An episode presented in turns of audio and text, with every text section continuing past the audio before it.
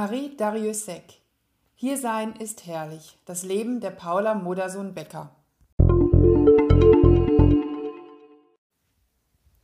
Hier sein ist herrlich. Marie Dariussec, diese etwas spröde französische Autorin, die erst im letzten Jahr mit der Dystopie Unser Leben in den Wäldern eine verstörende Zukunftsvision entworfen hat, blickt in ihrem neuen Buch zurück und gibt dem Ganzen einen Titel, den sie bei Rilke stibitzt hat. Das Zitat aus den Dueneser Elegien ziert das Cover und wird gleichrangig durch einen zweiten Teil ergänzt. Das Leben der Paula Modersohn-Becker. Es ist sicher nicht ganz zufällig, dass die eigenwillige Autorin an der ebenso eigenwilligen Künstlerin einen Narren gefressen hat. 2016 fand eine Ausstellung mit Werken von Paula Modersohn-Becker in Paris statt. Eine der wenigen, bedenkt man, welchen Ruhm sie in Deutschland erlangte und vor dem Hintergrund, dass die Künstlerin mehrmals in Paris war und die Stadt sehr liebte.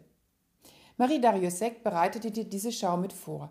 Noch während der Vorbereitungen begann die Französin tief in die Gedankenwelt der Worpsweder Künstlerin einzutauchen. Schreiben, zeigen. Für mich war das dieselbe Geste der Zuneigung, erklärt sie in der Danksagung. Und doch gibt sie ihrem Büchlein keinen reinen Paula-Titel. Rainer Maria Rilke steht ganz vorne. Paula Modersohn-Becker ist in seinem Schlepptau. Er ist Rilke, sie Paula. Vermutlich liebten sie sich. Geheiratet haben sie jemand anderen. Er ihre beste Freundin, die Bildhauerin Clara Westhoff, sie Otto Modersohn. Doch Paula ist nicht denkbar ohne Rilke. Die Worpsweder Künstlerkolonie um Otto Modersohn, Heinrich Vogeler, Fritz Mackensen, Fritz Oberbeck, Hans am Ende und Karl Finnen ist nicht denkbar ohne Rilke. Er, der in Prag geboren wurde, mit Lou Andreas Salome, Nietzsche, Tolstoi und Freud bekannt war, aber auch Vogeler zu seinen Freunden zählte, war ein Globetrotter. Im September 1900 kam er nach Worpswede und war ein Ereignis im ereignislosen Alltag des Dorfs im Moor. Doch in seiner Monographie über die Maler der Künstlerkolonie fehlt Paula. Es fehlt diese Paula, die sich in den Schubkastensystemen ihrer Epoche nicht wohlfühlte und doch kaum eine Möglichkeit hatte, ihm vollends zu entfliehen.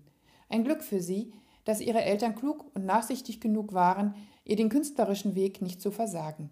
In Worpswede fand sie ihre Motive, in Paris blühte sie auf. Aber immer fehlte das Geld.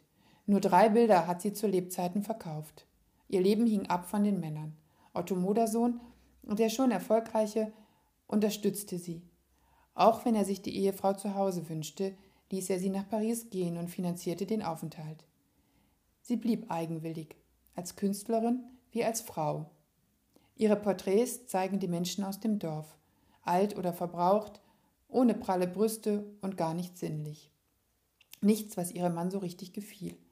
Dabei war sie eine Pionierin, freilich eine, die man erst nach ihrem Tod als solche erkannte. Sie schuf das erste Selbstporträt einer malenden Frau, das erste weibliche nackte Selbstbildnis und sie malte sich als Schwangere. Schließlich ließ Ludwig Roselius ihr 1924 in Bremen ein eigenes Museum bauen. Es ist das erste weltweit, das einer Künstlerin allein gewidmet ist. Marie Dariussec bleibt dicht an ihrem Subjekt. Die Briefe zwischen Paula, Otto und Rilke sind eine aufschlussreiche Quelle der Gedankenwelt, in der sich die kleine Worpsweder Gemeinschaft bewegte. Sie wühlt sich durch die Briefe und Tagebücher, sichtet die Bilder und notiert, was sie liest und sieht. Das Ergebnis ist das paraphrasierte Leben einer Künstlerin, die ihre Position im Leben wie in der Kunst suchte.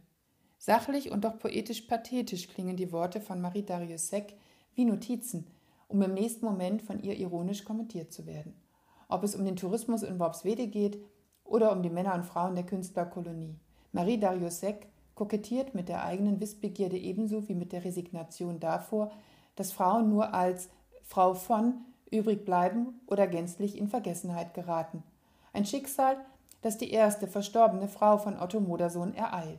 Und doch gelingt es Mario Dariussec, eine Paula Modersohn-Becker angemessene Biografie. Eigenwillig, intensiv und sehr persönlich. Eine würdige Hommage. Marie Dariussec, Hier sein ist herrlich, das Leben der Paula Modersohn-Becker, erschienen im Sezession Verlag, Zürich 2019.